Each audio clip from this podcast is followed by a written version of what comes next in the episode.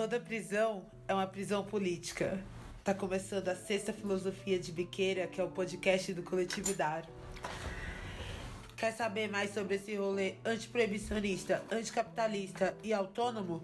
É só você procurar o nosso site coletivodar.org. Eu sou a Diva Sativa, chega aqui com a bancada da droga, que hoje está aqui com o Júlio. Salve. Que já tá aqui fumando vários. E duas convidadas muito legais. Inclusive, eu quero que vocês se apresentem. Juliana. Salve galera, eu sou socióloga, faço pesquisa sobre controle social e tô aqui pra pensar junto com a galera o problema do encarceramento no Brasil. Regina. Salve geral, eu sou a Regina, tô numa caminhada pelo desencarceramento, contra privatizações e faço parte pela Frente de Desencarceramento de São Paulo. Legal, meninas. Como vocês viram hoje, as nossas convidadas já deram a deixa. Hoje a gente deschava, bola e acende um tema que é tão atual quanto pouco discutido. Vocês vão entender logo menos. A gente começa a usar droga e trocar ideia sobre cárcere. Bem, pra gente começar a deschavar esse assunto, Juliana, a gente tem mais de 700 mil presos no país. Mas pra gente começar a chapar de verdade mesmo, como que a gente vai definir esse esse cárcere? Do que que a gente vai estar tá falando exatamente? Diva Sativa, o que a gente está falando hoje é um dos braços da guerra às drogas, né? A gente está falando do encarceramento, que através do sistema de justiça vai encarcerando uma parte importante da população é, o cárcere é o lugar, a prisão, né? É o lugar para onde supostamente as pessoas que cometem crimes são levadas e isoladas da sociedade. Então, a partir de uma ideia de que existe um cidadão de bem, né? A boa sociedade que deve ser protegida dos maus elementos, esses que devem ser encarcerados isolados porque cometem crimes. Né? E o que, que é o cárcere efetivamente? O cárcere é uma forma de tortura, né? Cárcere é seletivo, o cárcere tem um público-alvo, né? É, não é todo mundo que é preso e não são todos os crimes que são julgados e levados à prisão. Né? Pra gente ter uma ideia assim, é...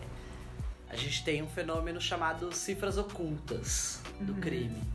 Né? Que a gente está falando de todos os crimes que são cometidos apenas uma pequena parcela, em torno de 5%, são investigados e julgados e condenados à prisão. Né? Não que a gente queira uma sociedade em que todos os crimes são investigados, julgados e condenados à prisão. Mas para a gente pensar que de todo o universo de crimes que acontecem numa sociedade, é só uma pequena e ínfima parcela que vai é, parar na prisão né? E quem é alvo desse sistema? Bom, a prisão ela já nasce é, com o alvo certo, né? Ela já nasce como um mecanismo de controle social, de controle social da pobreza. E falando de Brasil, a gente está falando de um país que tem uma história escravocrata, né? Um país colonizado. E a partir dessa história de escravidão e de colonização, o cárcere passa a ser uma, mais uma forma de controle de populações pobres, de populações negras, né, a partir de um racismo estrutural.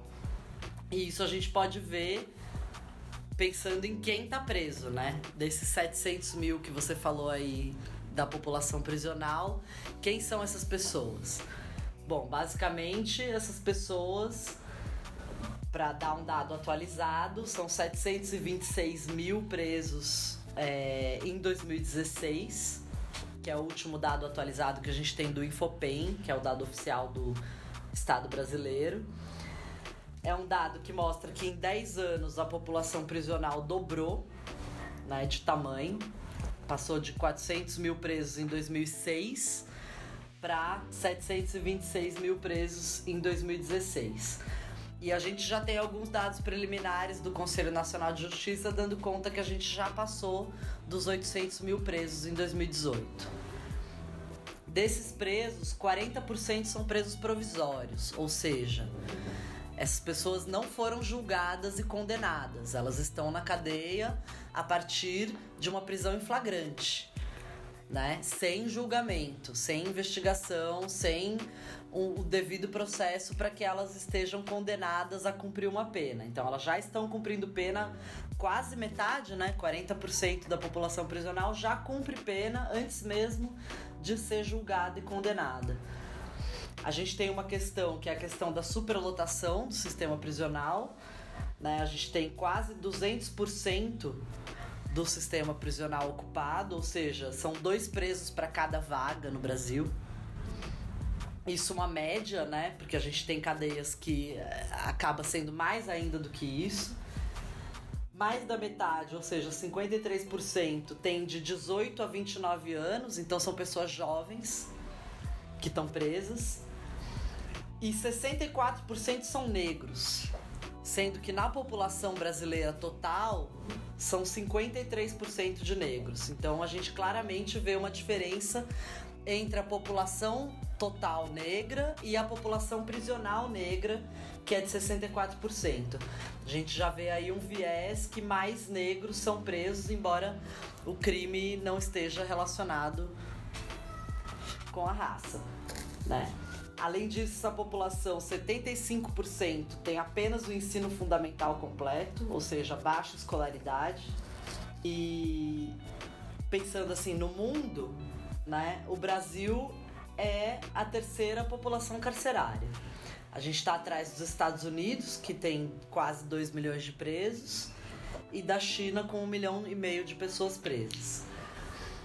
E aí eu queria passar a bola para Regina para falar um pouco das mulheres presas, né?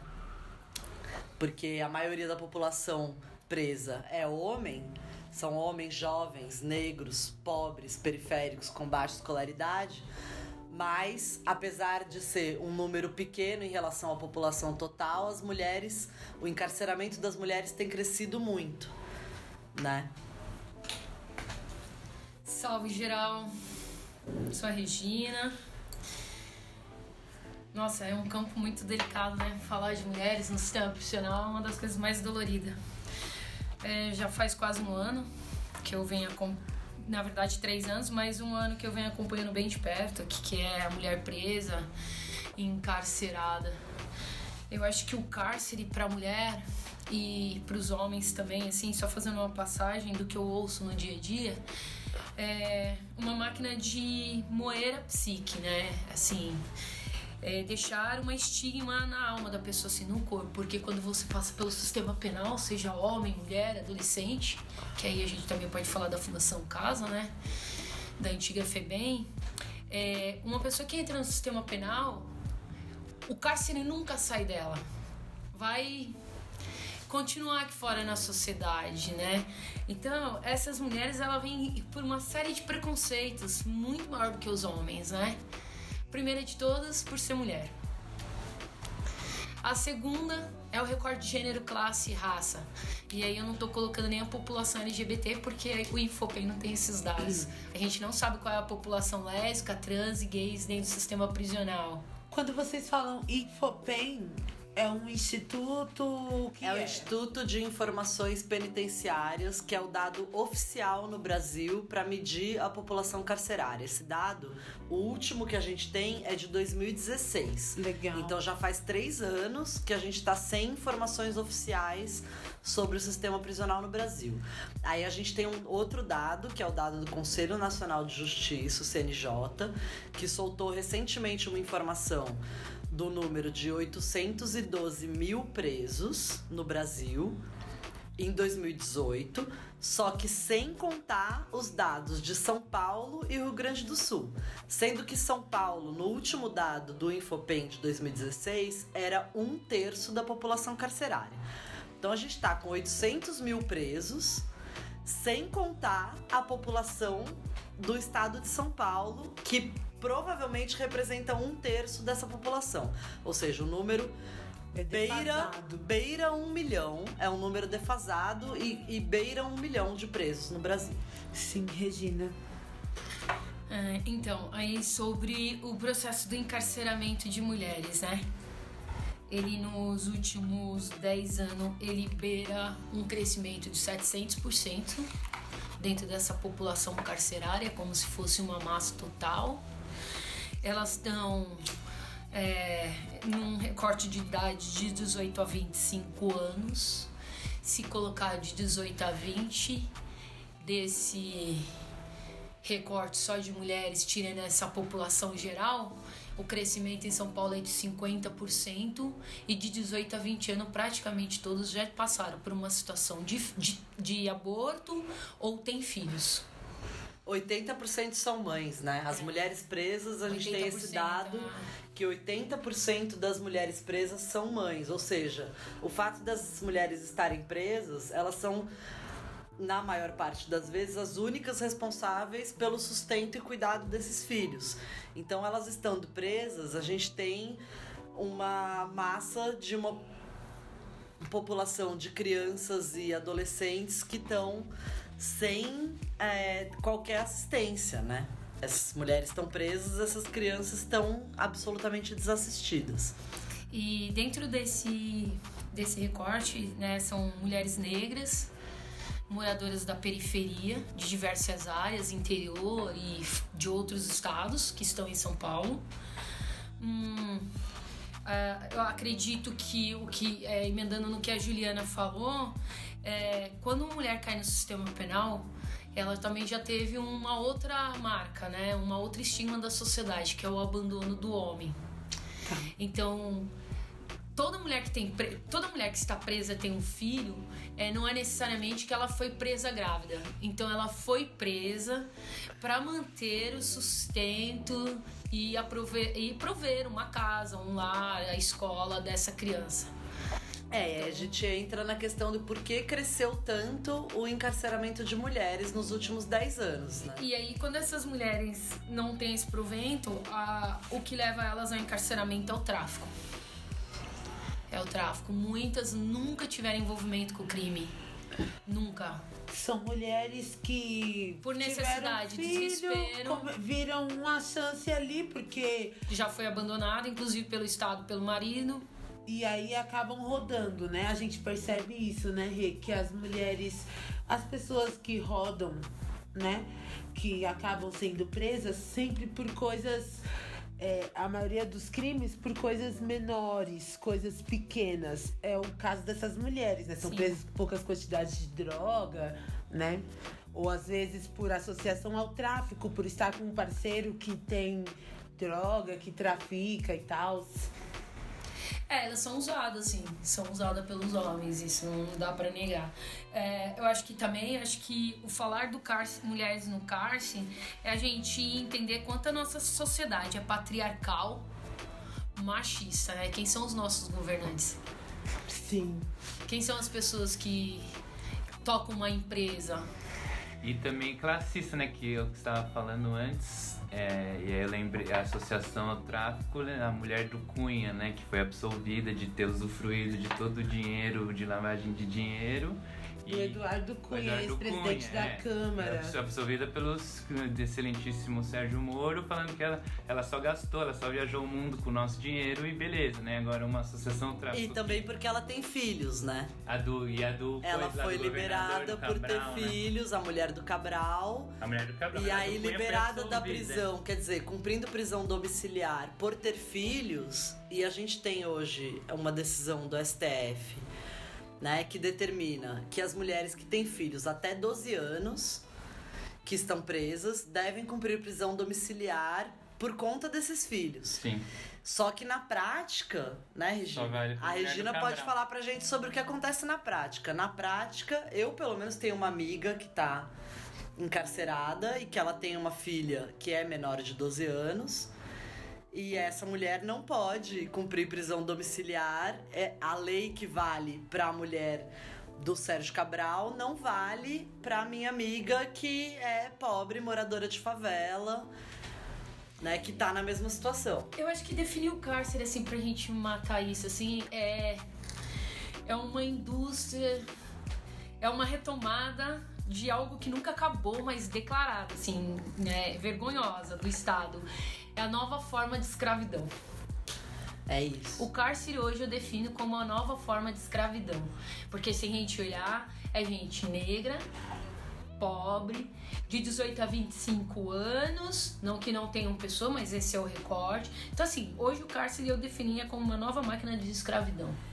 É, inclusive quero dar uma dica aí, galera. Pra quem quiser conhecer mais sobre esse assunto, isso que a Regina tá falando é chave pensar que é o cárcere como forma de escravidão, o livro da Michelle Alexander, que se chama A Nova Segregação. Que fala, é um livro chave que mostra como o sistema de justiça encarcera pessoas pobres e negras com uma nova forma de segregação e de escravidão e de racismo estrutural. Ela tá falando dos Estados Unidos, mas isso pode facilmente ser transposto para a realidade brasileira com as suas peculiaridades. Então, quem quiser saber mais sobre esse assunto, procure o livro da Michelle Alexander. Eu acho que uma coisa que não pode passar, que eu tô me lembrando agora, a gente falou de mães, né? É importante dizer que toda mulher que tem o seu filho dentro do cárcere, se a família, um parente ou alguém que tenha qualquer vínculo com essa mulher não conseguir provar, o seu filho vai para doação. Ela perde totalmente o vínculo. Então, assim, que sociedade a gente está criando? Calma aí, deixa eu ver se eu entendi o que você tá falando aí. Você tá falando que a mulher é presa, ela tem um filho Tem e esse cadeia. filho é tomado dela Se em três e colocado pra adoção adoção. direto, se ninguém aparecer. Porque o fato dela estar presa tira essa criança. Direito dela ser mãe, o poder, ela é dada como o poder de ser mãe incompetente. dessa criança. Ela é dada como incompetente. Lembrando que uma pessoa pode ser presa e em três meses a família nem descobriu onde ela está, né, galera? Isso acontece muito. Enfim, a gente tá aqui nessa conversa aqui nesse de chava e o assunto é muito bom, como vocês viram. Então, Júlio, vamos colocar droga aqui, que os desmaiados de lança adoram quando a gente fala de droga. E mesmo o tema tendo sinistro, vocês vão ver, mano. Olha aí, ó, a gente vai começar a acender esse assunto, mas a gente ainda tá no chava, calma. O seguinte, Júlio. As meninas falaram. outro, Então. Vamos fumar outro, galera. Quem tá afim? Todo mundo. Júlio, a gente tava conversando aqui, definindo esse rolê do cárcere e tal. A gente percebe duas coisas, né? Que as prisões do século XXI, mano, elas têm muito de navio negreiro, cara. A gente saiu, o meu povo, eu sou preta. Na verdade, todos nós, né, mano? Que o ser humano nasceu lá na África. Só que qual que é o rolê? A gente saiu da plantação pras cadeias, mano. Você viu que as meninas falaram que são os, os nossos jovens negros, mano, que estão sendo presos. E por poucas quantidades de droga e por serem pretos, mano. E aí, a Juliana falou aqui, ó, que desde 2006 dobrou, aumentou exponencialmente a galera presa. Como que as novas, supostamente novas, né, galera? Políticas de drogas influenciam nesse rolê desse. Como saiu na revista Le Monde Le Monde Diplomatique, um É, De desculpa, novo, vocês de não novo, falam de novo. francês, vocês não falam, vocês não De novo, de novo. Maravilhoso, Ó, continua. Le Saiu tudo aqui na bancada da droga que foi pra confirmar.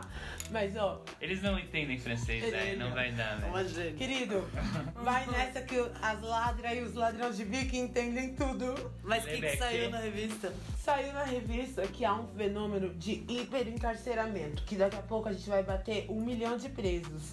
Só pra gente comparar, galera, é, nos Estados Unidos existem um milhão de pessoas presas só por questões de drogas. E aqui no Brasil a gente vai bater daqui a pouco um milhão de presos. E muita gente tá presa por causa de droga. Qual que é o rolê? É, então, a brisa é isso que o dado que a Ju falou exatamente começava em 2006, né? Que foi o ano que aprovaram essa nova.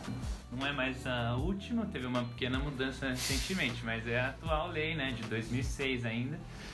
E que foi aprovada no governo Lula, né? E e teve participação social e, tipo, mano, colocou redução de danos e até abrir espaço para uso medicinal, que nunca lançou, mas abria para as pesquisas, então teve uma participação né, de setores, e principalmente acho que da galera que era do PT, antimanicomial, não sei o quê, mas é, como também várias outras ações do governo petista, teve uma série de acordos com, com a direita, né? E nesse, num desses, desses acordos para aprovar essa lei, é, aumentou a pena mínima de tráfico de 3 para 5 anos, né? E que agora, recentemente, o excelentíssimo governo aí aumentou a pena mínima em caso de associação de, com, com suposta associação criminosa para 8 anos, né? Mas então, esse aumento de 3 para 5 e que envolve outras coisas, dificuldade na progressão de pena e crime hediondo, várias leis, várias paradas, como se é, fazem como em muitos casos você vender droga seja mais grave que você matar alguém, por exemplo, né? Que você roubar alguém, que você, sei lá, estuprar alguém, que nem se fala, porque quase ninguém é, roda por isso, né?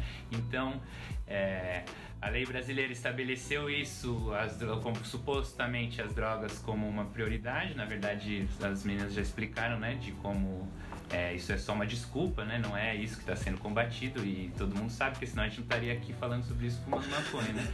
E, e aí, é esse aumento da pena é exatamente o que ajuda a explicar, né? Esse, esse aumento do encarceramento, mano. Então, todos os dados mostram que, apesar de ainda não ser o principal crime, é, acho que exceto no caso das mulheres, né?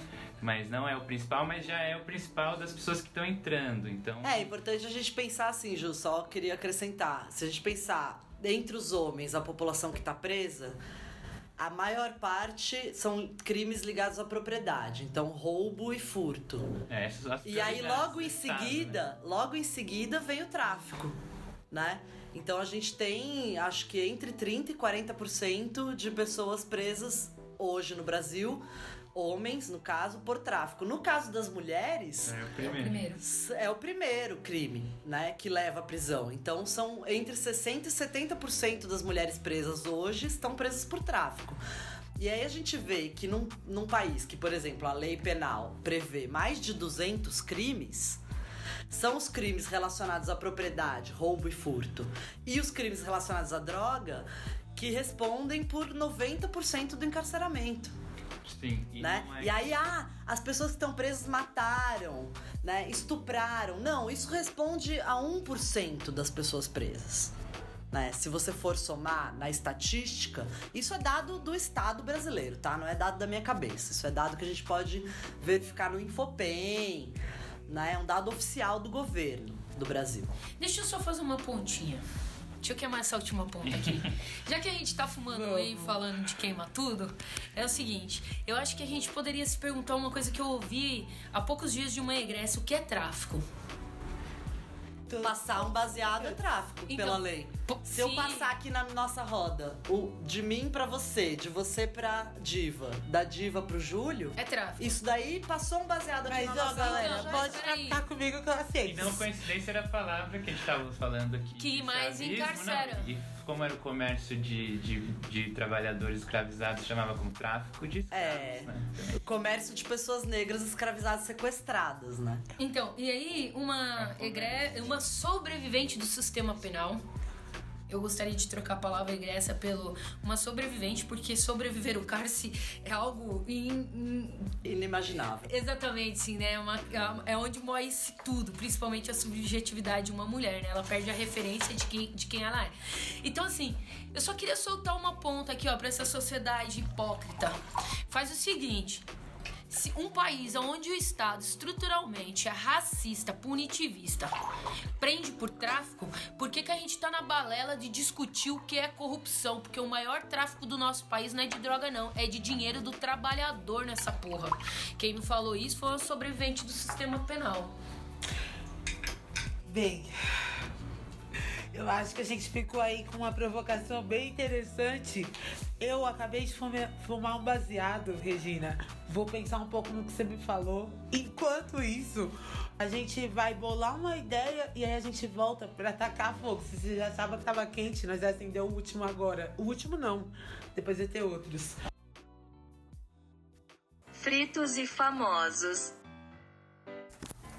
E aí galera, esse é o Fritos e Famosos, eu sou a Mona Brisa e a celebridade que a gente vai falar hoje é nada mais nada menos do que Deus.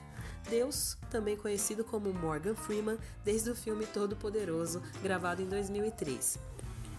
Morgan Freeman também é um usuário de cannabis, que se assumiu publicamente usuário alguns anos atrás. Ele diz que começou a fazer uso de maconha também para poder evitar dores, assim como muitas pessoas que a gente conhece, como a UP que a gente falou no primeiro programa. Ele sofreu um acidente em 97, onde ele fraturou uma parte do braço esquerdo, o ombro e o cotovelo. E a partir daí ele passou a sentir muitas dores. Além disso, ele também tem fibromialgia, que é uma doença que causa dores muito fortes em todo o corpo mas não só para cuidar da saúde, também para se divertir, afinal de contas, ninguém é de ferro. Morgan Freeman usa e não usa pouco não. Ele alega ser totalmente a favor da legalização da maconha e que faz uso da maconha do jeito que for possível, comendo, bebendo, fumando e até cheirando. Que onipotência! Afinal de contas, o cara é Deus. E se eu fosse Deus, eu com certeza também teria várias ideias diferentes para poder usar as minhas drogas favoritas. Você não? É isso, pessoal. Esse é o Fritos e Famosos e até a próxima.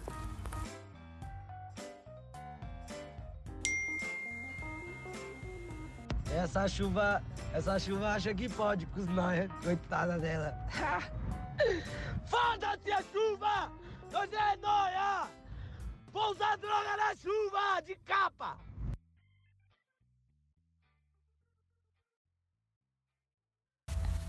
A Frente Estadual pelo Desencarceramento de São Paulo é um movimento anticárcere composto por sobreviventes do sistema prisional e seus familiares, militantes, movimentos e entidades da sociedade civil que lutam pelo fim das prisões.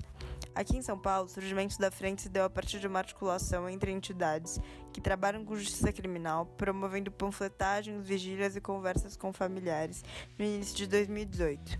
Em dado momento, as pessoas que compunham sua mobilização, através de um movimento coeso, entenderam a necessidade de criar a Frente de São Paulo, que, que aqui em São Paulo teria uma particularidade: seria um movimento social passando por um processo de desinstitucionalização da mobilização e seria radicalizado. Então passamos a organizar formações, panfletagem nas filas dos ônibus de visita aos presídios do interior de São Paulo, compor atos de rua organizados por outros coletivos, fazer falas em diversos espaços, pautando sempre o caráter emergencial de se dar fim às prisões. Utilizamos como instrumento a Agenda Nacional pelo Desencarceramento, documento elaborado por diversas organizações que aponta diretrizes concretas para a luta pelo desencarceramento da sociedade. Assim nasce a Frente de São Paulo. Seu lançamento oficial ocorreu na ocupação Alcântara Machado, em outubro de 2018, composto pelo movimento de pessoas em situação de rua, que é em grande parte integrado por pessoas que já passaram pelo sistema prisional. Desde então, seguimos construindo nossa atuação com ênfase no trabalho de base territorial, em ações diretas em locais estratégicos, priorizando a construção de familiares e amigos de pessoas presas e sobreviventes do sistema. Atualmente estamos tocando uma campanha contra as privatizações dos presídios, pauta que se faz urgente, uma vez que o governador João Dória declara que toda nova vaga no sistema prisional de São Paulo será privatizada.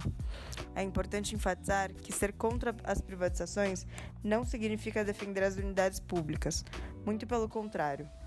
A privatização significa a intensificação do encarceramento, uma vez que, sob essa lógica, o preso vira uma mercadoria. Sabemos que a privatização somente aprofunda as mazelas causadas pelo aprisionamento, sendo constantes as denúncias de maus tratos, condições desumanas e episódios de tortura nos presídios privatizados. Importante lembrar que a prisão em si é um lugar de tortura institucionalizada. Nem por isso deixaremos de nos indignar com cada história de sofrimento vivenciada pelas pessoas nesses espaços. No dia 26 de junho, completou um mês do mais recente massacre ocorrido em Manaus, que deixou aproximadamente 56 mortos. É muito comum que o poder público e a mídia justifiquem o ocorrido, associando a imagem das vítimas a integrantes de facções. É nosso dever nos opor radicalmente a esse discurso. Sabemos que há meses os presos das unidades atingidas pelos massacres reclamavam das condições desumanas às quais estavam submetidos. Os assassinos são o Estado e as empresas que gerem os presídios. Fizemos um velório simbólico em frente à sede de uma delas no aniversário do massacre para lembrar que essas vidas são sim passíveis de luto e não serão esquecidas. Olá, é, meu nome é Júlia, eu tenho 30 anos, eu sou travesti militante do movimento LGBT, também sou psicóloga e redutora de danos. É importantíssimo a gente pensar o feminismo dentro do antiproibicionismo e um feminismo libertário que também inclua a população trans e perceba quais são as vulnerabilidades de gênero para além da cisgeneridade que tem se desdobrado sobre os nossos corpos, que tem se desdobrado sobre a nossa existência, né? É, vendo muito dentro da comunidade trans e desenvolvendo trabalhos muito pensando nesse público e pensando na vulnerabilidade que as drogas podem trazer para quem tem um corpo dissidente, a gente percebe que o encarceramento da população trans também é um mecanismo né, de controle social e também de criminalização da nossa existência. Né? É, 90% da população de travestis e mulheres transexuais sobrevivem da prostituição, uma prostituição que tem andado de mãos dadas com o tráfico né? Na cidade de São Paulo, dentro do meu trabalho, tenho acompanhado que o tráfico e a prostituição estão nos mesmos lugares, nas mesmas ruas. Quem procura a prostituição, na grande parte das vezes, procura também um uso de drogas, né? E também é um lugar onde, por exemplo, a população de mulheres trans e travestis vem também conseguir fazer um dinheiro a mais para além só do dinheiro do programa, levando em consideração que não existem possibilidades de emprego e de existência para além disso dessa população, né? A gente falar de uma população que por conta de sua feminilidade, dos signos que se desdobram sobre os seus corpos desde a infância, são excluídas é, dos ambientes de estudo, né?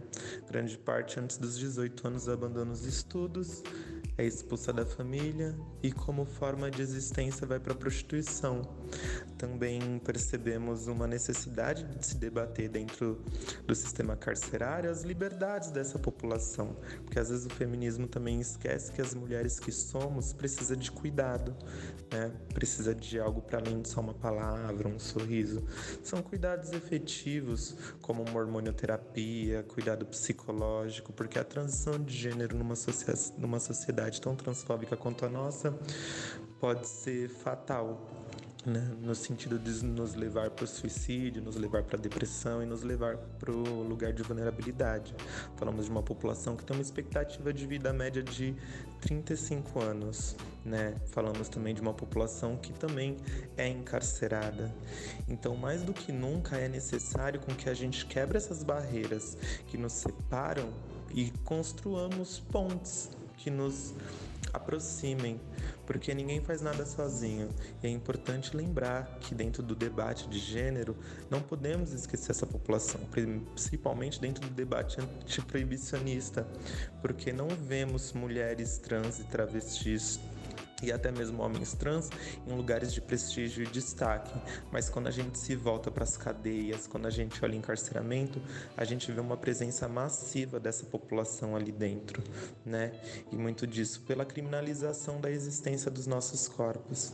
Então a gente precisa pensar muito nesse antiproibicionismo, a gente precisa pensar muito nesse feminismo que abraçamos para que a gente não, esque não esqueçamos que certos corpos estão mais vulneráveis e precisam precisam ser lembrados a todo momento, porque não estaremos, a maior parte de nós não está aqui para lembrar. A maior parte de nós nesse momento está dormindo para aguentar mais uma jornada de trabalho, para aguentar mais um programa, ou quem sabe está encarcerada nesse momento sem nunca ter tido a oportunidade de debater sobre isso. Salve galera, aqui é o Crique Mexido, comunidade carcerada. Estou aqui convidando vocês para este ato do dia 2 de outubro, onde estaremos fazendo um tributo aos mortos nas chacinas, em vários genocídios, nas quebradas, dando um basta final, chega de morte, pedir um final de tudo isso daí, porque não aguentamos mais essa parada de morrer só do nosso lado, só o nosso lado que está perdendo. Não queremos que lado nenhum perca, mas vamos dar um grito de basta, chega, final, já era, é nós na fita. Dia 2 de outubro, às 5 horas da tarde, no escadão da Praça da Sé.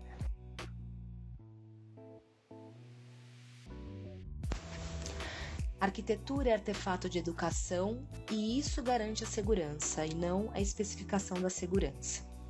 Essa frase é da doutora Susan Cordeiro, ela é arquiteta urbanista, doutora em arquitetura penal. Ela é a primeira profissional de arquitetura a ingressar no tema uh, numa pesquisa ampla e profunda, inclusive com pesquisa de campo, e tem contribuído no Conselho Nacional de Política Criminal e Penitenciária na revisão da LEP e frente a essa pauta. É, bom, aqui no Brasil não há dados sobre arquitetura penal, tá? A gente não tem acesso a acervos técnicos dos projetos, a gente não tem aporte financeiro para pesquisas, a gente não tem acesso a coletar dados uh, das pessoas que ocupam é, a, o, o, estabelecimento, seja uh, como agente penitenciário, administrativo, visitante ou preso. Então, é, esse tema é uma grande cortina de fumaça, assim, é um tema bem oculto, né? E o profissional de arquitetura é um profissional que não está inserido é, na concepção dessa ideia, né? Ele não tem participação em nenhum momento ali, a não ser na produção ou reprodução é, de um desenho espacial, uh, que é uma ideia lá do século XVIII, tá? Que pode ter sido revolucionário lá no século XVIII, né? John Howard, uh, na Inglaterra, foi o cara que trouxe essa ideia. Falou, gente, a gente tem que humanizar isso, porque do jeito que tá, as pessoas estão saindo piores do que entrou. Né? Então, isso lá no século XVIII, sacou? A gente está em 2019. Ou seja, a concepção espacial do cárcere ele estagnou num lugar, tá? Enquanto a engenharia de materiais, tecnologias de vigilância foi o que evoluiu, né? Cresceu. Ou seja, sei lá, vai o concreto, por exemplo, que é usado na concretagem de construções de, pris de prisões, é um concreto muito mais leve, muito mais é, resistente, né? Então, nesse lugar da engenharia, a gente teve uma evolução e na arquitetura a gente não tem nem a presença do profissional de arquitetura ali refletindo sobre essas questões. Eu sou a Karen, sou arquiteta urbanista e eu tenho interesse é, em pesquisar arquitetura penal, mas não em reproduzi-la. Curiosdrogas. Salve espectadores do Filosofia de Biqueira. Eu sou o professor Johnny Paulada e estamos de volta com o quadro Curioso e Drogas. Como sempre dizemos, pensar em um mundo sem drogas é coisa de gente moralista que não estuda história de direito. E hoje vamos para a Alemanha entre 1933 e 1945. Pois é, Alemanha nazista. Neste mês de setembro de 2019, o mundo descomemora os 80 anos do início da Segunda Guerra Mundial, que começou com a invasão nazista da Polônia no dia 1 de janeiro de 1939. O que muita gente ainda não sabe é que tem muita droga nessa história.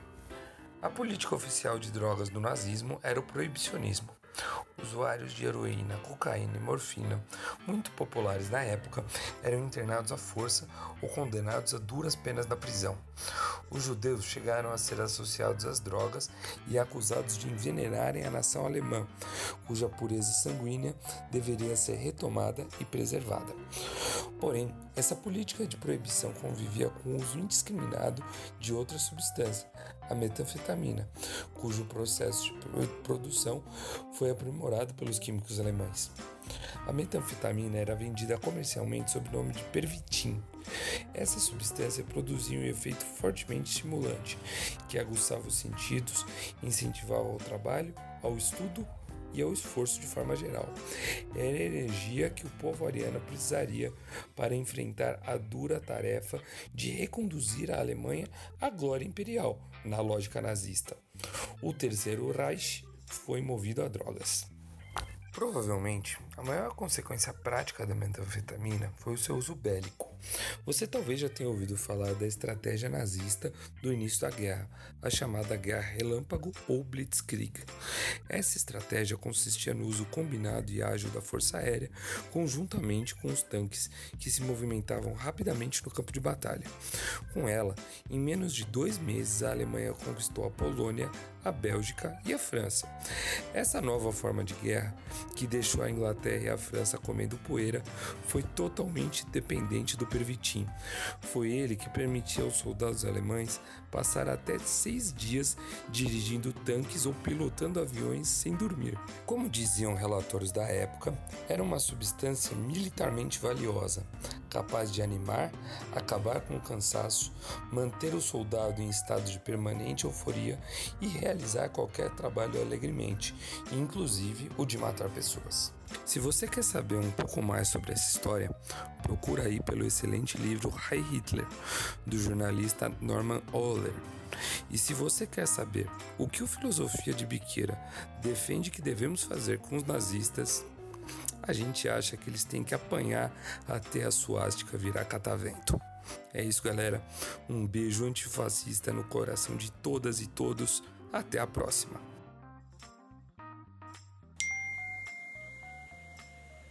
Nós temos desde as 5 e meia da tarde, a gente saiu de São Miguel do Oeste, mas não saiu mais do lugar. Depois que veio até aqui, chegamos aqui, era umas 11 e meia, jantamos ali. E depois disso, temos aqui, ó. Trouxeram nós para cá. Não, já vai chegar, já vai chegar, até agora. Quero café! Quero café! Quero café! É! Isso aqui é uma porcaria que não merda nenhuma. Desculpe.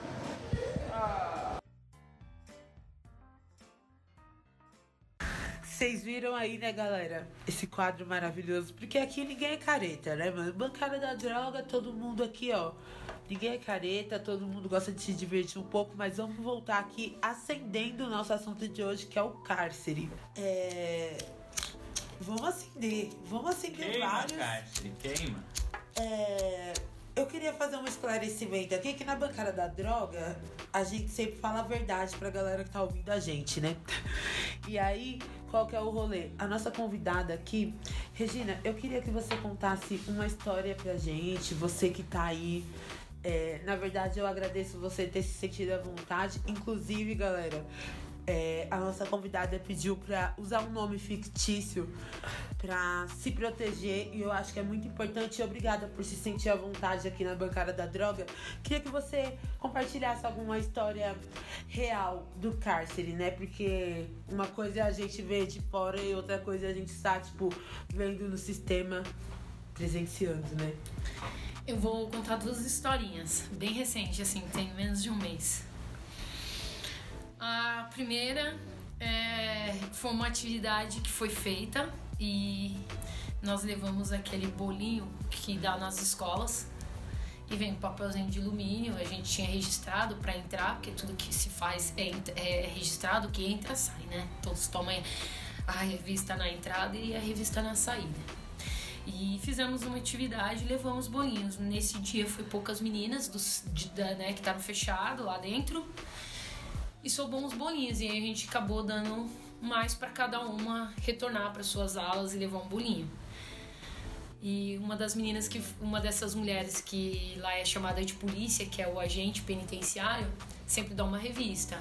Só que as meninas estavam com um bolinho na mão. E ela pegou e falou: pode voltar e engolir tudo isso daí ou deixo pra trás, porque vocês não vão fazer as outras presas passarem vontade.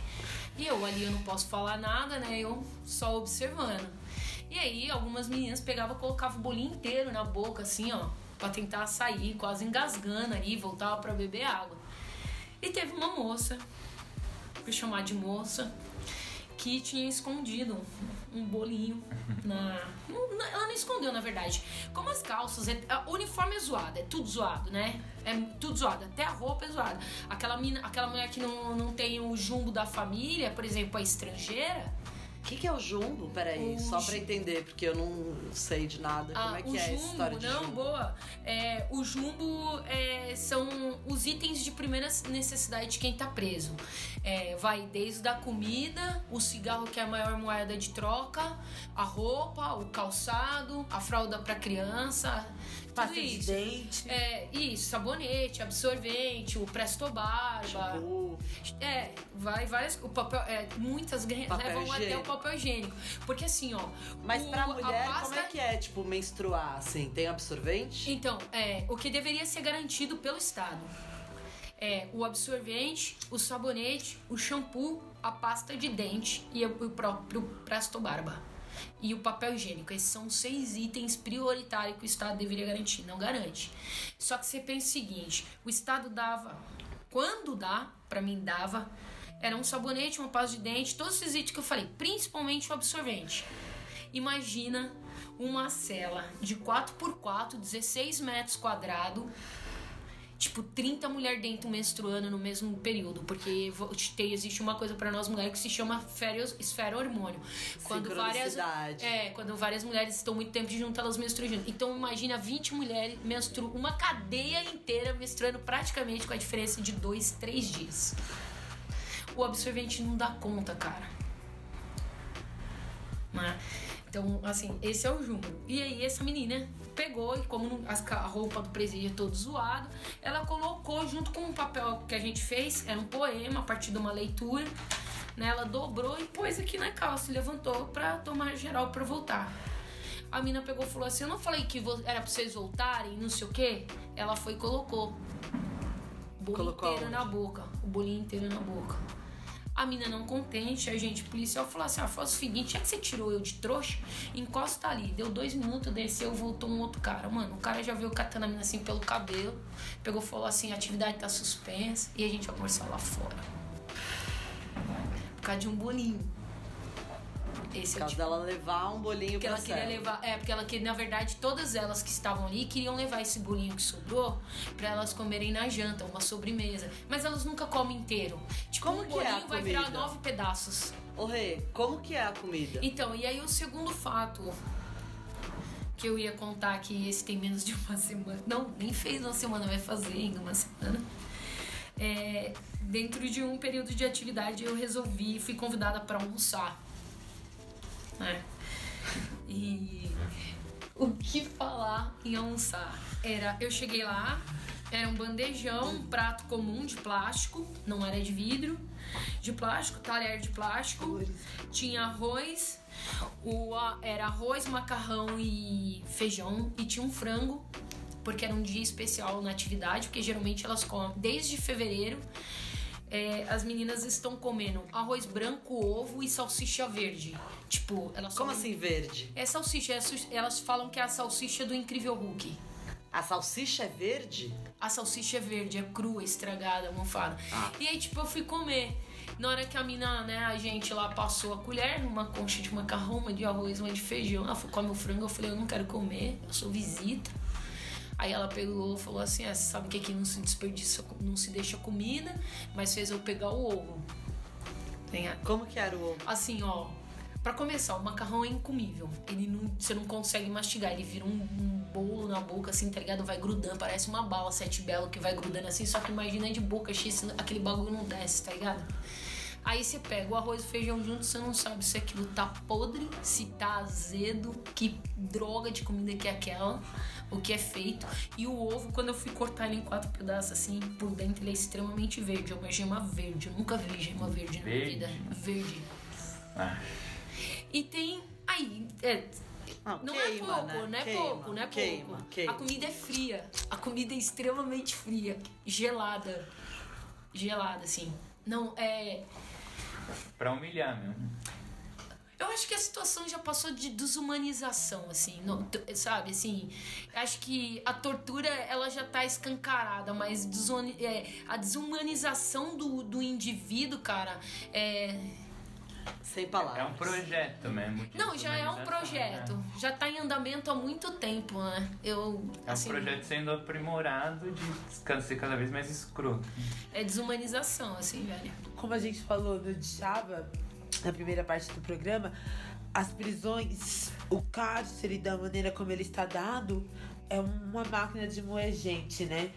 É, a gente falou dessas condições desumanas, agradeço mais uma vez a Regina que se propôs a compartilhar isso conosco.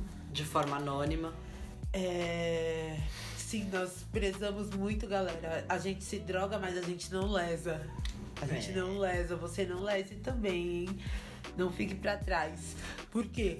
O sistema está aí, está andando. A gente percebe que essas condições desumanas escancaram duas coisas muito importantes, né? Um grande doutor em história, que eu não vou falar quem é, escreveu numa revista. o Júlio aqui, ó, galera. Bancada da droga não é pouca bosta, não, hein, galera? Eu tô anônimo, tô usando o nome do Júlio aqui. O Júlio escreveu numa revista o seguinte: que a corrupção Tira essa parte. a proibição, ela anda de mãos dadas com a corrupção, né? E a gente percebe uma corrupção muito grande no sistema carcerário. A gente viu, como a Regina falou, a galera depende do jumbo. E ao mesmo tempo tem repasse, tem interesse, tem, tem empresa querendo tem entrar no custo, esquema. o custo que o próprio Estado divulga, né? De quanto que é gasto por preso é altíssimo, né? Tá ligado? E a pessoa não recebe um sabonete, não recebe, né? Pra onde que tá indo esse dinheiro? Eu Os, os polícias que trabalham lá também não estão ganhando tanto assim, né? Eu lembro, eu lembro, Júlio, que os racionais já diziam há muito tempo atrás. Os racionais, que já vão logo ouvir esse podcast, falavam assim, ó. Nove pavilhões, 7 mil homens que custam 300 reais por mês cada. Isso, galera, quando eu nasci, velho. Olha que eu já sou velha. Hoje em presídio federal o bagulho é milhares de reais, seis mil reais, tá ligado? Então, galera, Tá indo um real pros presos e 5.999 pra, pra corrupção. E as condições desumanas não só de quem é encarcerado, também de quem trabalha no cárcere, que as galeras muito em muitos lugares do país já tem agente carcerário se juntando contra esse sistema. Porque é realmente bem é um, um sistema que na verdade a gente estava comentando aqui, galera, no making off, o seguinte: é, será que esse sistema, a intenção dele não era essa mesmo? De destruir? A gente vive, a gente tem um inconsciente coletivo, sei lá como é que a gente vai chamar, de que a gente pode melhorar a cadeia que aí está. Será que não é o caso da gente romper, porque esse sistema tem esse objetivo mesmo? Ele não tá nem aí, ele não quer regenerar ninguém, ele só quer só que a humanizar e vai lá e ganha dinheiro. Será que não é isso? Posso fazer uma. Dar uma brecha aí? Pode sim. No bom sentido. Olha só, quando a prisão é, foi institucionalizada e uma das piores em São Paulo, existia, que é em Taubaté, existia oi- é, oito presos para cada um agente penitenciário. Hoje existe 100 presos para um agente penitenciário e isso é dados que correm na boca, miúda, na boca miúda, porque na expansão dos presídios, uma, uma tacada só, nós tivemos 10 lançamentos de presídios sem a mão de obra do agente. Isso há 10 anos atrás na expansão. Imagine agora com as privatizações. Então, por que eu digo isso? Porque você falou da a gente, você falou da saúde também do cara que trabalha ali, né? Hoje de, é, é o maior número de afast... o maior número de afastamento por agente penitenciário é a saúde psicológica. Adoece o preso, adoece a família, adoece o filho e adoece o cara que tá trabalhando lá. Verdade. Adoece todo um sistema. Interessante isso que a Regina falou. É. O seguinte, galera. O sistema, ele, tipo. Ele não presta, mano. E eu queria trazer uma coisa aqui, galera, que é o seguinte. É, talvez o sistema não tenha falhas, certo, Juliana? talvez o sistema esteja tendo sucesso total, porque tá todos os neguinhos sendo presos com os baseados, sendo que as galera com os 29 quilos continua solta. Que história é essa de 39 quilos aí, mano? Mano, Hum, tem, no ó, Brasil, né? no Brasil, sabe, ó, aqui é a bancada da droga, certo? Certo. A- os ladrão de bico tá tudo ligado que as- a galera da política adora uma aeronave com um monte de pó branco dentro. Eu adoro pó branco também, me chamem pra rodar. É, eu fiquei sabendo que quase 40 quilos no avião da FAB na viagem do presidente pra Europa. Foi isso aí que aconteceu? Foi esse rolê aí. Ah, então Opa, 40 40 quilos. não, 40 não, 39, com quem ficou um quilo. Não, não, 30, 30, sargento, 30. O quê? Galera, 20 quilos?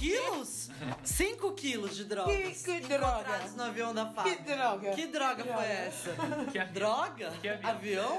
Opa, opa, coca, não, pasta pura. Ó, a gente tá falando de centenas de milhares Mas de não dá nada, não dá nada. Na verdade, a maioria das pessoas que são presas por drogas estão presas por 10 gramas, 5 Ou menos. gramas. Rafael Braga tá aí, né, pra mostrar pra nós que com 9 gramas já é suficiente pra você ficar encarcerado no Brasil. E aí tem uma situação. A gente tem um presídio que não regenera, a gente tem um presídio que viola e que gera um mercado, galera, sinistro. Se a gente for parar pra pensar, ó. Quem ganha com isso? Quem ganha com isso, Juliana? Quem ganha com isso, Dai?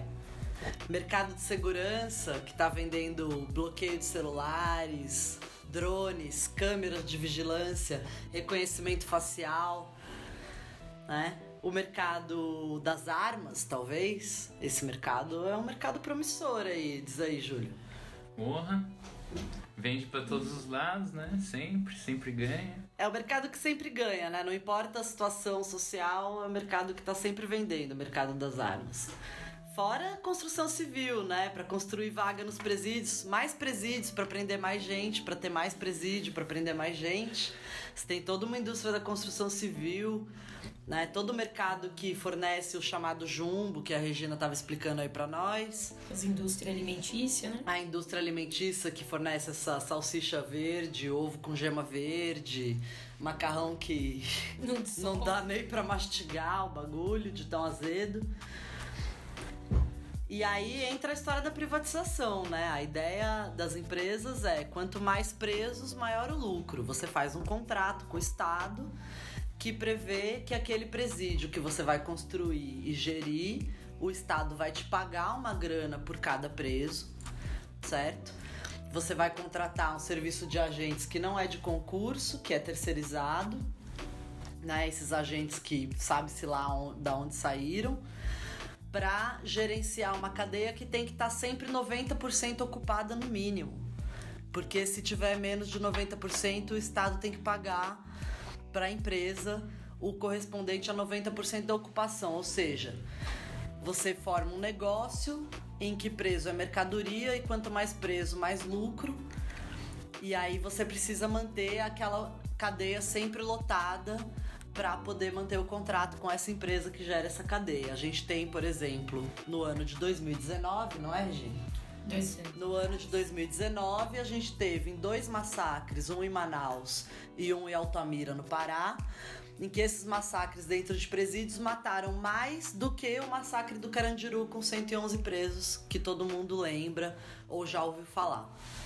Só no ano de 2019 a gente teve esse primeiro semestre mais do que o massacre do Carandiru.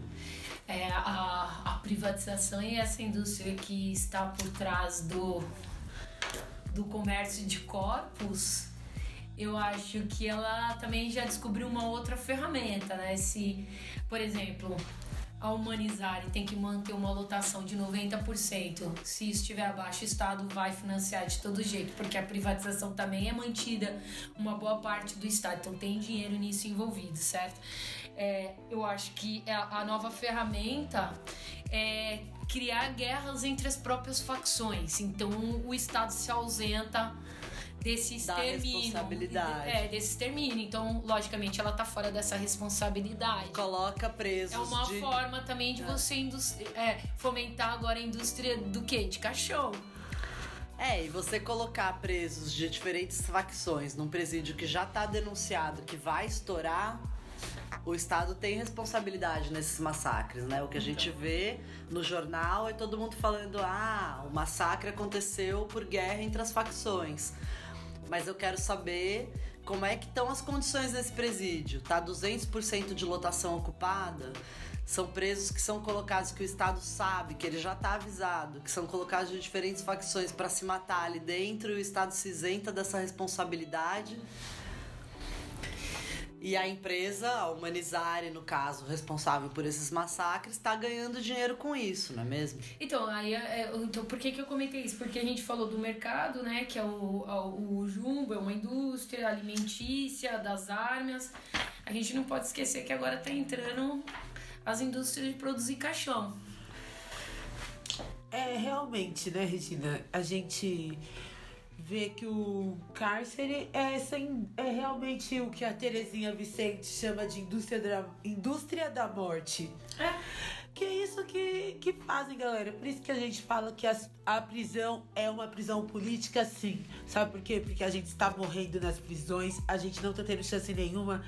A gente entra lá por, por causa de um baseado tá ligado? Tem nossos estudos, nossos sonhos interrompidos, toma tapa na cara de policial, tá ligado? Chega lá, os caras querem esculachar geral. E os nossos sonhos são interrompidos, mano. E é isso, galera. É a escravidão do século XXI, mano. Não tem humanidade nessa porra. Qual que é o rolê, galera? A gente tá quase terminando o programa. O assunto daria pra fazer uns quatro podcasts. Hum. Eu queria só falar uma coisa. A Regina falou agora, né, que os caras têm uma nova estratégia que é colocar os caras de facções diferentes no mesmo presídio. E é bom a gente lembrar, galera, que essa, essa máquina de moer gente do Estado que propiciou a organização e o nascimento do crime organizado, certo, Júlio? Uhum, PCC, Comando Vermelho. Como é que começa o PCC? O PCC nasceu por uns presos que decidiram ter o que a gente pode chamar de uma defesa de direitos humanos, vamos dizer, das Acho que mínimas é- condições. É esse processo que a Ju tava falando, né? É o Estado que criou todos essas, esses problemas, né? Ao encarcerar as pessoas e não só, né? Porque em vários países tem pessoas presas. Agora no Brasil, ao encarcerar de forma brutal, é, mano, torturante, bizarra, racista, de várias formas, né? Que gerou é, não só esses, esses grupos que depois saíram das prisões, né? E controlam territórios, controlam várias paradas políticas em alguns lugares, mas também, né? Gerou essa linguagem também, né, mano? Tipo, o cara tá preso, passando por tudo isso que a Regina tá falando, ele vai o quê? Fazer um abaixo assinado, tá ligado? Ele vai cortar a cabeça dos caras, mano, porque ele tá não só essa pessoa, mas todas as pessoas ali estão, né, nessa sendo tratadas com essa linguagem, né? Aprendendo essa linguagem, melhorando essa linguagem, usando ela contra o Estado. Então, é tipo tudo da, a partir das ações do Estado, das ações de pessoas engravatadas, né, homens brancos, gordos, muito bem alimentados, vai gerando isso por, mano, muitos e muitos anos, né, e afetando muita gente. O cárcere é esse quartel do crime organizado, né, mano? A gente não pode se esquecer disso, porque as galeras acham. Ó, aqui nessa filosofia de biqueira, a gente trata de drogas e dos temas transversais, que são os temas que atingem todo mundo. E o cárcere, galera, você pode não estar atrás de uma grade, só que ele está te atingindo. Sabe por quê? Porque não ajuda a sociedade em nada. Vamos tacar fogo aqui que a galera já tá expulsando nós, mano. A galera já não aguenta ouvir nós. Vamos tacar fogo Eu aqui. que, eu acho que antes de tacar fogo, acho que a gente tem que entender uma coisa. A principal ferramenta do Estado para o encarceramento hoje ela é pautada no racismo. A gente pode falar de classe, a classe aí, é, a gente tem branco encarcerado na mesma, não na mesma proporção, isso, mas assim, o racismo assim, é a ferramenta principal da estrutura institucional. É verdade, como eu disse. É, antes. eu acho que é, é muito bom você lembrar disso, Rê, porque o que parece que para mim que tem a ver cárcere e drogas é a gente pensar que para você ter uma massa de 800 mil pessoas presas num país, você precisa construir um inimigo, né? Que inimigo é esse? Esse inimigo é o traficante, é o bandido, né? É aquela velha história que você vende o perigo e depois vende a segurança. Né? Você vende a proteção, você vende o medo e depois você vende a proteção para esse medo que você tá vendendo. Então você constrói um inimigo que é o favelado, que é o jovem, que é o negro, que tá com ali chinelo, né? E um fuzil na mão, lutando numa guerra que o que tá em jogo é a disputa pelo mercado de drogas. É isso que tá em jogo. É disso que a gente tá falando. E de armas. Né? Porque a conversa. E de armas, exatamente. São dois mercados que andam muito lado a lado desde que os Estados Unidos declararam guerra às drogas nos anos 70. É, e aí a gente saber, mas por que que isso acontece, né? Ah, porque tem homens maus e homens bons? Não, não se trata de homens maus que conspiram contra homens bons. Se trata de um mercado, né? Que é o mercado ilegal da droga, que é a terceira economia do mundo, né? Que gira muito dinheiro e em volta desse mercado você tem uma disputa. E essa disputa envolve um Estado, envolve as facções criminosas e envolve a população toda que está sofrendo com a violência que é resultado da proibição. Você viu aí, galera, que realmente as drogas geram um grande mercado porque nós usamos muita droga e ninguém vai conseguir nos parar. a questão é o seguinte: legalização das drogas não resolve a questão do cárcere. Mas é muito importante a legalização das drogas também para a questão do cárcere. Por isso, o coletivo DAR é a favor da anistia para os presos por causa das questões das drogas. Porque é o seguinte, galera, nunca vão regular nossos hábitos de consumo. Ah, a sempre. gente já deschavou esse tema. Já bolamos umas ideias, já acompanhamos esses quadros maravilhosos. E agora a gente vai tacar fogo. A gente vai fazer o quê? Vai fazer uma fogueirinha ou, cada, ou a gente vai tacar fogo numa coisa só? Porque o cárcere é um tema muito bom. Eu sou a favor da gente fazer uma fogueirinha. Fogueirinha quer dizer o quê? Cada um Queima, taca fogo numa coisa. tacar fogo. Eu acho que tem muitas coisas pra gente tacar fogo. Ou a gente vai tacar fogo numa coisa só. Ah, eu sou a favor de tacar fogo na polícia pra começar, né? Então porque vamos lá. o- a pessoa que tá presa, ela tá presa porque a polícia fez um flagrante. E é a polícia nesse Então país que define quem é usuário e quem é traf- traficante. Não é a lei, não é a justiça, quem define é a polícia. E a polícia, eu não tô falando do policial indivíduo, eu tô falando da instituição polícia militar, que é responsável pelo encarceramento nesse país. Regina, eu quero agradecer você ter vindo aqui e eu queria te pedir o que, que você vai tacar na nossa fogueira aqui. Eu não tacaria fogo, não. Eu mandaria era bala no Itzel, de cima do helicóptero. O governador lá do Rio de Janeiro? Tacar uma granada de cima do helicóptero? Só nele. Só nele. Wilson Witzel, governador do Rio de Janeiro, esse que comemora quando matam. Ele não falou que quer Capra- atirar em criminoso? Então ele é o primeiro, né, mano? Ele é o primeiro. Júlio, essa fogueira tá boa. Você vai tacar o que aqui no meio? Eu gostaria de singelamente tacar fogo na empresa Humanizar em nome de todos que estão querendo privatizar os presídios e não que a coisa esteja funcionando, mas mano, nunca que vai ser por aí, né, envolver esses, mais gente querendo ganhar dinheiro com a vida das pessoas. Então, fogo na Humanizar que é responsável por várias mortes, tá ligado? E vão se fuder. Bem, eu vou tacar E quem não fogo. sabe o que é, pesquisa o que é essa bosta aí, mano. Humanizar. Galera, Com U. Humanizar e com U. É, já dá pra ver que tem um negócio estranho nesse nome aí. acompanhem lá que a gente vai colocar certinho. Vocês- Só vocês jogarem lá no Google e vocês vão saber o que, que é. Eu vou tacar fogo aqui Taca. no Bolsonaro e no Osmar Terra. Taca, taca. Osmar Pelo Terra? seguinte- Opa, peraí, deixa eu Já pegar tá meu? Pelo seguinte, pelo- então, mas de novo, Ah, ele vai sempre estar na fogueira. todo dia. Ele, Ele vai sempre merece. estar na fogueira. Pelo Podia seguinte, toda vez, eles, né? eles recrudesceram a lei de drogas e eu acho que isso não é justo, tá ligado? Vai significar Então, o a que gente vai... Mais gente presa, galera. Vocês viram aí mais comida ruim, tá ligado? E mais gente lucrando em cima disso. Eu só queria só deixar uma dica pra vocês. Que tem um canal no YouTube, certo? Se você for um baseado e vai lá e digita assim, ó. No presídio. É um sociólogo lá de BH que ele foi passar uns dias numa cadeia, tá ligado? Lá no que procó do Judas. Galera, eu moro na perifa, mas eu acho que o lugar que ele foi, Joe, era bem mais longe. Joga lá que vocês vão entender qual é a, reali- a realidade do que a gente tá falando aqui. Que ele fez um bagulho bem. Ele é sociólogo, colega da nossa amiga. Thales, Thales. Santos fez uma série sobre o presídio, né? Isso, Thales Santos. É porque eu já É tava isso meio mesmo. lesadinha que já estamos chegando ao final. Eu eu quero agradecer, só queria deixar essa dica no presídio. Joguem lá no YouTube. Depois, Thales, você dá um salve aqui pra Diva Sativa, hein? Que eu fiz o comercial pra você. É, vamos agradecer aqui. A gente já fez tudo que a gente tinha que fazer. Eu quero agradecer a bancada da droga. Eu quero agradecer a Juliana, que esteve aqui com a gente. Muito obrigada. Foi um prazer imenso participar dessa bancada multidrogas. Eu que agradeço, viu? O vinho estava uma delícia. Regina, espero que a gente não tenha se atrapalhado aí, não tenha te exposto. E eu quero agradecer por você ter vindo aqui conosco. Por um mundo sem cárcere. Júlio, a gente volta no próximo podcast. Yes, vamos tomar docinho.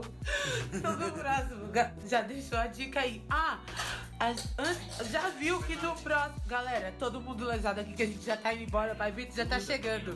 Só duas coisas. Vocês viram aí, ó, que no próximo podcast, Filosofia de Biqueira 7, a gente vai tratar de LSD. Aguardem. Ah, vocês viram aqui que o cárcere não resolve porra nenhuma.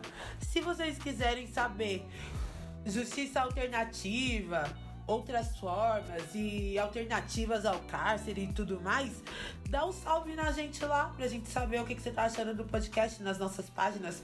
Volta aí no começo que eu falei tudo, não lembro nada agora. Pai Vitor tá chegando, a gente volta na próxima filosofia de biqueira.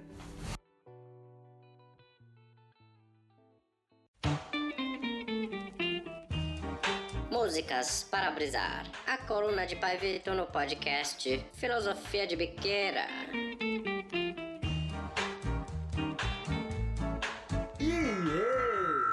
Salve, salve, rapaziada. Aqui quem fala é Pai Vitor no meu meio 4 e 20. São 2 minutos e 10 segundos de coluna no podcast Filosofia de Biqueira. Sei que o assunto é duro e a minha participação acaba sendo meio estranha, mas todo mundo precisa de um respiro pra viver, certo? Então vou fazer o meu melhor aqui pra somar nesse papo responsa, pra gente deixar de lado um pouco esse sentimento que às vezes derruba. E lembrar que afinal.